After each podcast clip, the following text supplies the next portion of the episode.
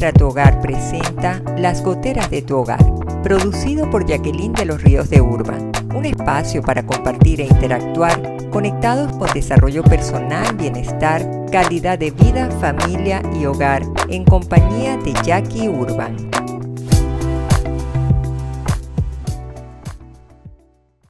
Hola, ¿qué tal amigas y amigos? Bienvenidos una vez más a las goteras de tu hogar con Jacqueline de los Ríos de Urban. Yo como siempre, aquí feliz de compartir con ustedes un episodio más. A veces un dolor de cabeza que se nos presenta en la casa, pero siempre buscamos la forma de resolver, de tener esa esperanza, de lograr resultados y seguir adelante. Porque los hogares hoy por hoy debemos cuidarlos y conservarlos como una verdadera tacita de plata. Hoy que vamos a estar compartiendo, pues un tema que de repente pareciera repetitivo el título, pero nada que ver. Tareas de casa, responsabilidades de hogar. Y hablamos de casa y de hogar muchas veces como si fuera lo mismo, como un sinónimo. Y no quiero ser tan ortodoxa en decir, no, es que no es lo mismo. Sí, coloquialmente podemos decir, voy a mi casa, en mi hogar se come de esta forma, pero aunque todo parece girar en un mismo sentido y por un mismo fin que lo une, hay semejanzas y hay diferencias. Y si nosotros consultamos a la Real Academia Española, nos encontramos que una casa la identifican como un edificio de una o pocas plantas destinado a vivienda unifamiliar.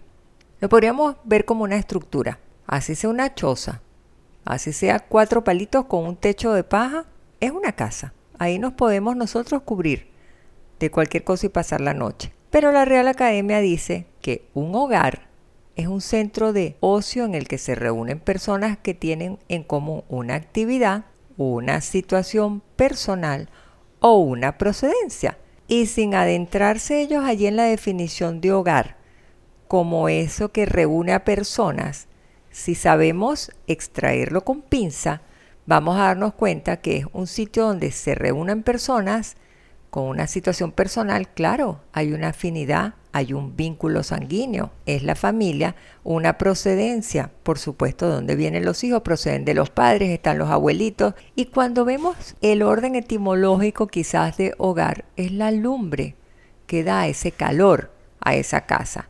Estaríamos hablando entonces como esa pequeña fogatita o chimenea que da ese calorcito que nos hace sentir bien, y a eso es lo que nos referimos la calidez del hogar. Nos referimos el hogar que tiene armonía, donde hay entendimiento, donde da gusto y nos sentimos bien vivir allí. Entonces, nuestros hogares tienen un peso grandísimo en responsabilidad, porque de allí salen nuestros futuros líderes. Y nosotros estamos en el momento adecuado para poder construir futuro. Porque si ahorita de repente pretenden que cambien al pensamiento de una persona adulta, yo no digo que no se puede cambiar, sí se puede lograr hacer transformaciones, pero en los niños está el semillero para sembrar amor, sentimientos, sembrar valores de vida, valores morales, espirituales, religiosos. Entonces, allí es donde nosotros tenemos que hacer el esfuerzo, pero ¿quiénes guían esos futuros líderes? Nosotros como padres. Y si nosotros no estamos claros en nuestro poder personal, en nuestro liderazgo, ¿cuáles van a ser los referentes para nuestros hijos? Nosotros, que somos los espejos. Entonces hay que estar claros en que la vida ha cambiado, sí. Que las distracciones nos han absorbido, también es claro y sabemos, no vamos a andar con moralismos en este momento. Vivimos más con la cabeza y la pobre cervical sufriendo en la columna vertebral, mirando abajo, viendo el celular y viendo las redes y viendo a ver qué puso en el perfil este acá y vida geniándole la vida al otro más allá pero nos absorbe. Y las sociedades no son las mismas de antes. Incluso las estructuras como se concebían las familias han cambiado, porque antes los modelos de hogar tradicional eran, había, eso lo he dicho yo en muchísimos espacios donde he tenido participación, antes la figura era el padre proveedor que salía a buscar el sustento y llevaba a la casa mientras la mamá estaba cuidando a sus hijos y veíamos a esas señoras dedicadas a trabajos manuales, cocinaban, lavaban, planchaban, hacían los oficios del hogar, la tarea de la casa. Pero la dinámica, hoy por hoy, se ha hecho práctica sin tanto tradicionalismo. La gente se casa son profesionales, ambos salen a buscar el sustento, ambos tienen independencia y de alguna manera la casa se reduce muchas veces a que es el lugar donde nos encontramos todos al final de la jornada. Porque si a eso agregamos las distancias que tenemos geográficamente desde donde vivimos hasta donde tenemos que trasladarnos para trabajar, vemos que tiene sus buenos kilómetros muchas veces. Pero ¿dónde está el problema? Yo podría hablar las prioridades que tenemos nosotros como líderes en nuestro hogar.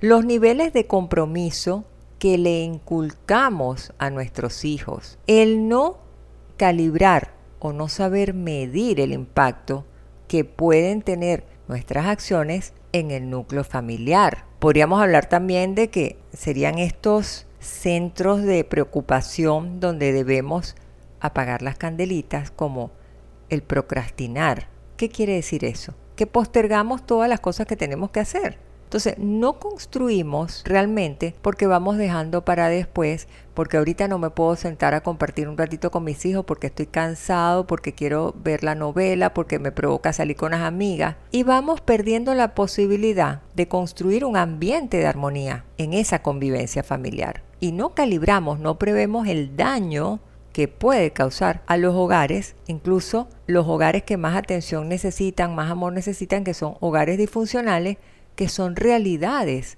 donde hay una problemática diferente al hogar que sí tiene todas las condiciones para sentirse realizado. Podemos ver problemas en que no estamos actuando con responsabilidad en la educación de nuestros hijos, bien sea porque hay ausencia física o bien sea porque hay presencia física pero emocional actitudinalmente y responsablemente no la vemos.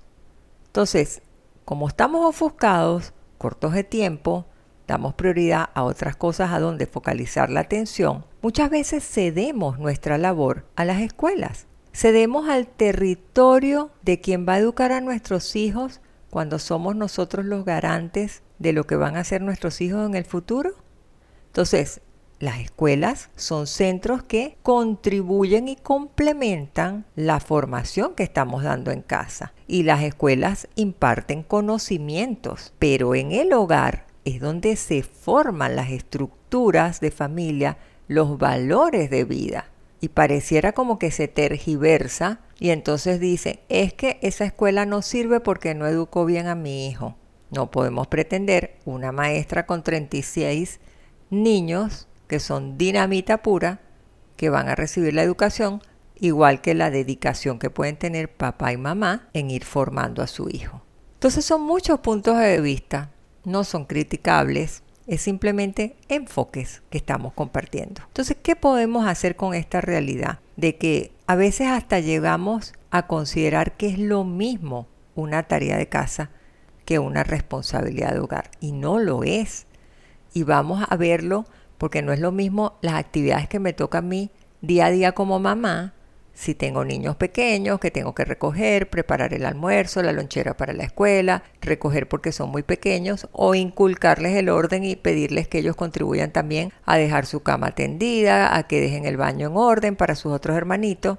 No es lo mismo a las responsabilidades de hogar y que al ser nosotros los garantes y los faros para nuestros hijos, serán ellos las generaciones futuras que serán responsables frente a la familia que ellos vayan a construir. Entonces, ¿qué podemos hacer entre todo esto? Bueno, mientras pensamos allí cuál va a ser la clave, vámonos a un instante musical. Y en breve estamos aquí compartiendo nuevamente tareas de casa, responsabilidades de hogar.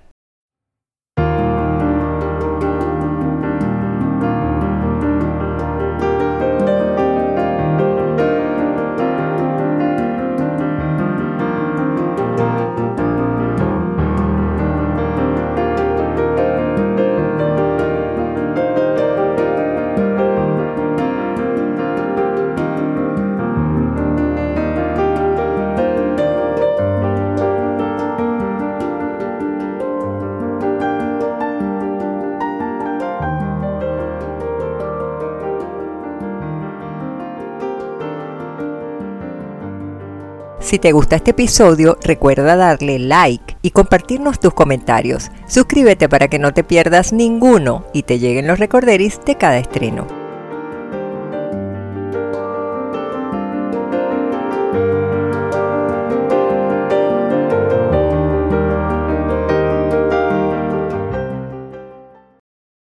Regresamos entonces para dar aquí recomendaciones en torno a tareas de casa responsabilidades de hogar.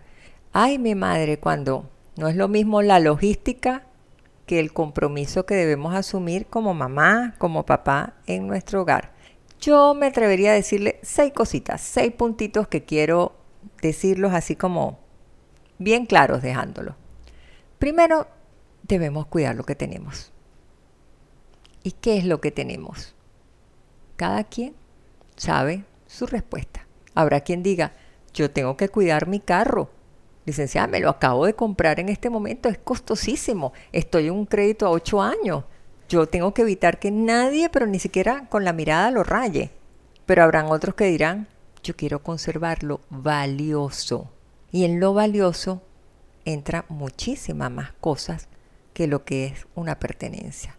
Porque yo en este momento, como papá, como mamá, lo que debo cuidar es mi familia. Son mis hijos que son el futuro. ¿Qué clase de educación y formación yo le voy a dar? Y les digo, algo que nos tiene que detener un segundo para evaluar es desmitificar que lo que no sirve va a la basura y obtengo otro. Esa conducta un poco consumista que nos puede devorar porque es así. Y yo recuerdo décadas atrás que uno decía, ay, estoy prendiendo aquí la licuadora, se le el botoncito como que se le salió, se aflojó la patita, dale que aquí salió en tal almacén en oferta, compremos otra y pum para la basura. Mientras teníamos un poder adquisitivo porque la vida era barata, bueno, pues se votaba y ya estaba. Mientras vivíamos pegados a una televisión que nos estaba bombardeando todo el tiempo con propagandas, pues se te hacía fácil ver hasta dónde no tenías y lo comprabas.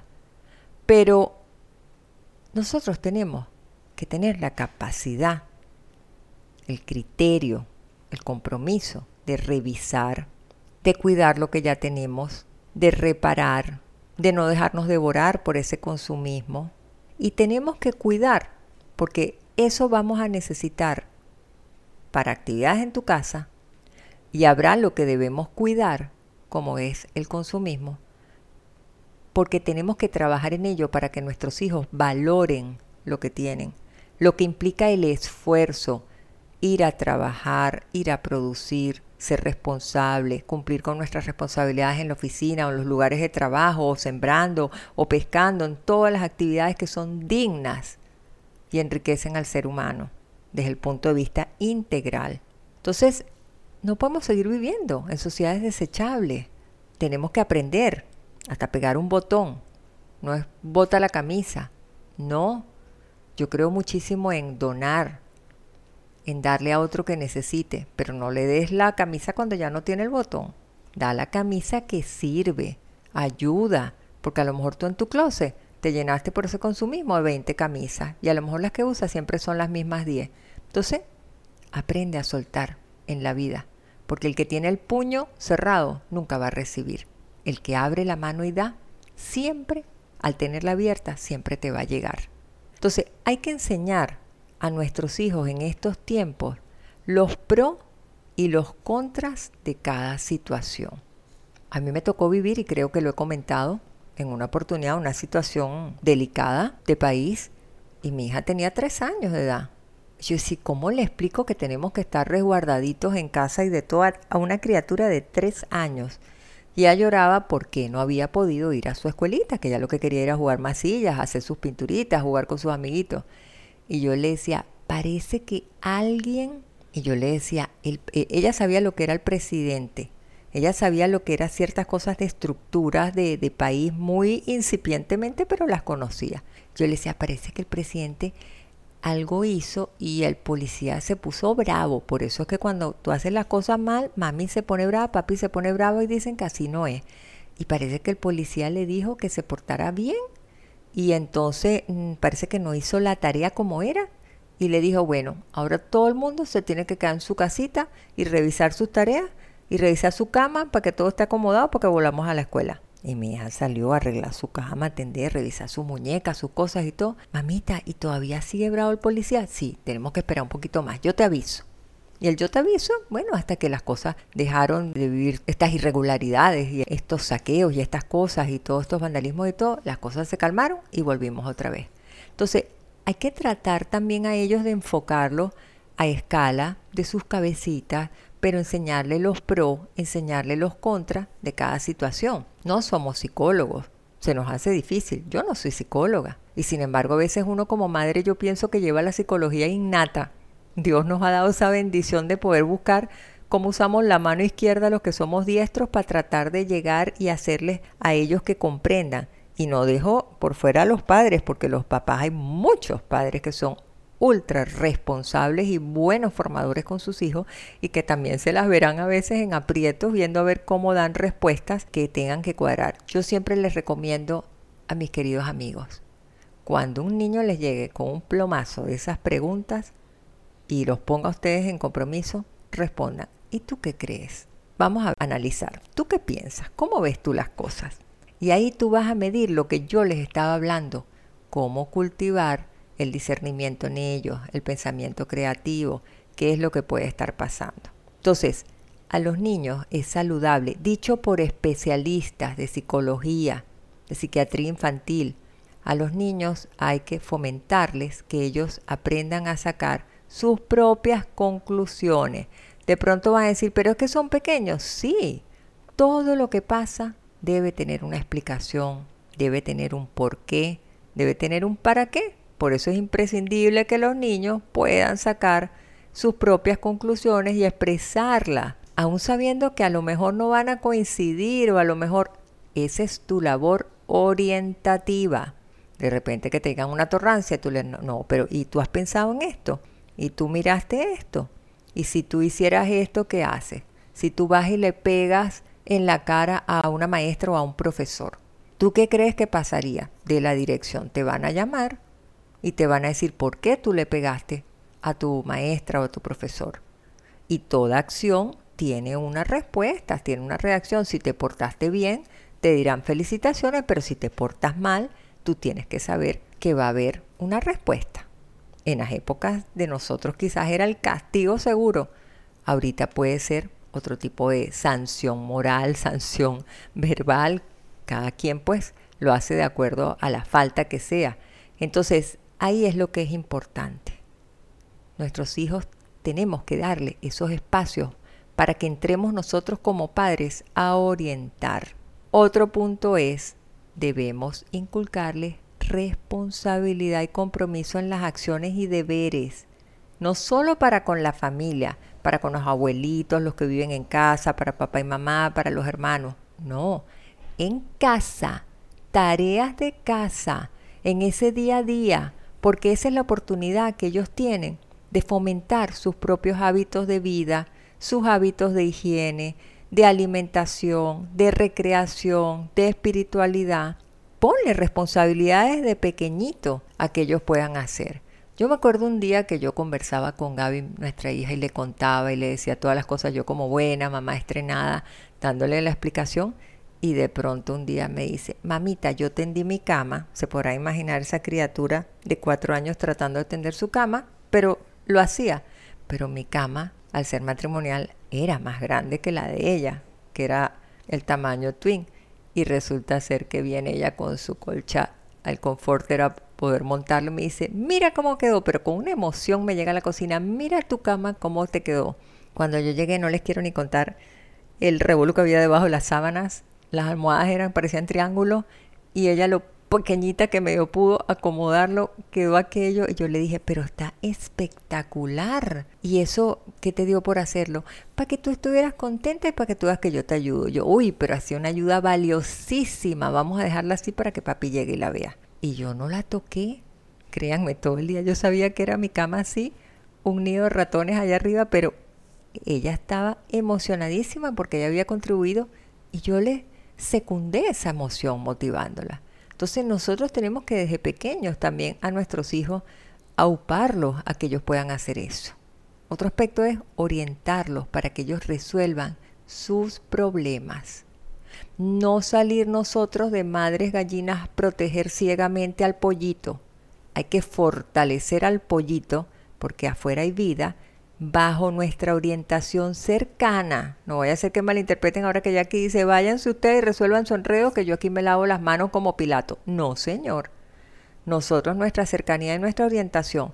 Pero yo veo al día de hoy, año 2023, cerrando casi que el año, yo veo a mamás, chilindos de 45 o 50 años de edad, y todavía están saliendo ellos a hablar en la oficina porque ay, su niño estaba preocupado porque le está dando mucho estrés. Yo eso no lo veo con buenos ojos. Y ahí sí fijo mi posición personal. ¿Por qué razón? Porque somos adultos ya, cada quien tiene que ser responsable de las actuaciones de lo que le está tocando vivir.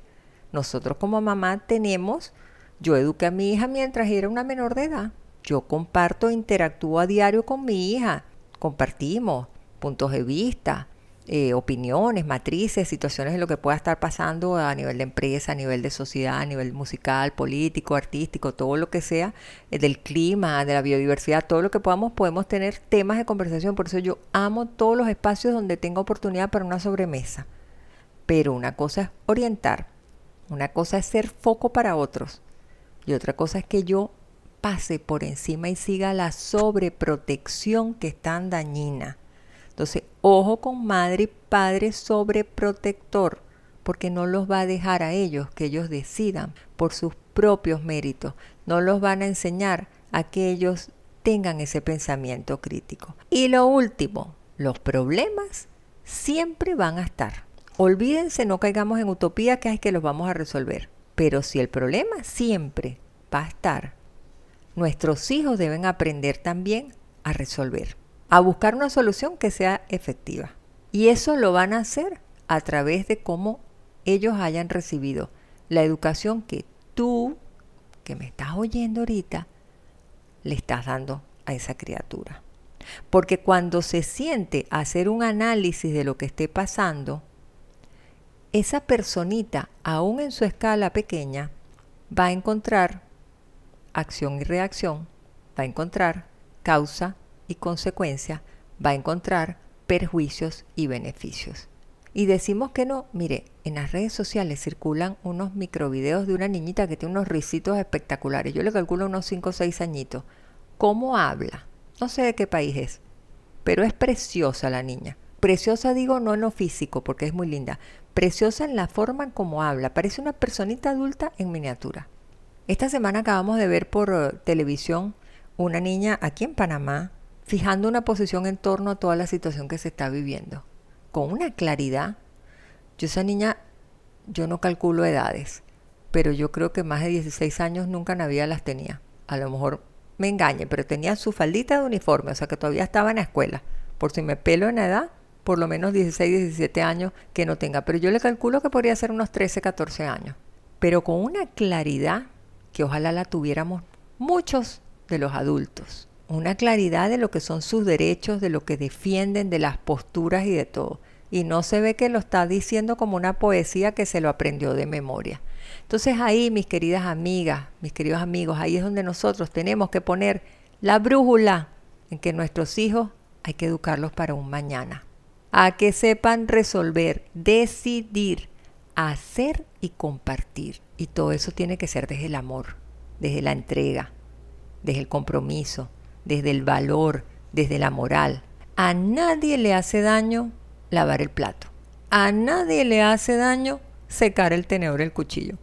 A nadie se le van a partir los brazos si recoge la ropa que dejó tirada en el suelo. Pero si nosotros como papá y mamá lo permitimos, ay, para que la casa se vea bonita, ¿saben qué? Más que un beneficio le estamos haciendo un daño. Porque nuestro deber de papás es inculcar el orden, la responsabilidad, la integración como equipo llamada familia. Entonces tenemos una gran misión de vida que Dios está esperando en nosotros. Que nuestra casa se vea bonita, cualquiera nos gusta. Y ahora antes que venga verano empezamos todos a pintar, acomodamos las verjas, la queremos poner bonita, forramos los sofás, ponemos cojines nuevos y nos sentimos felices. Pero ¿dónde debemos poner nosotros la lupa? En que el hogar, más que bonito, se vea sólido, que sea modelo para otros.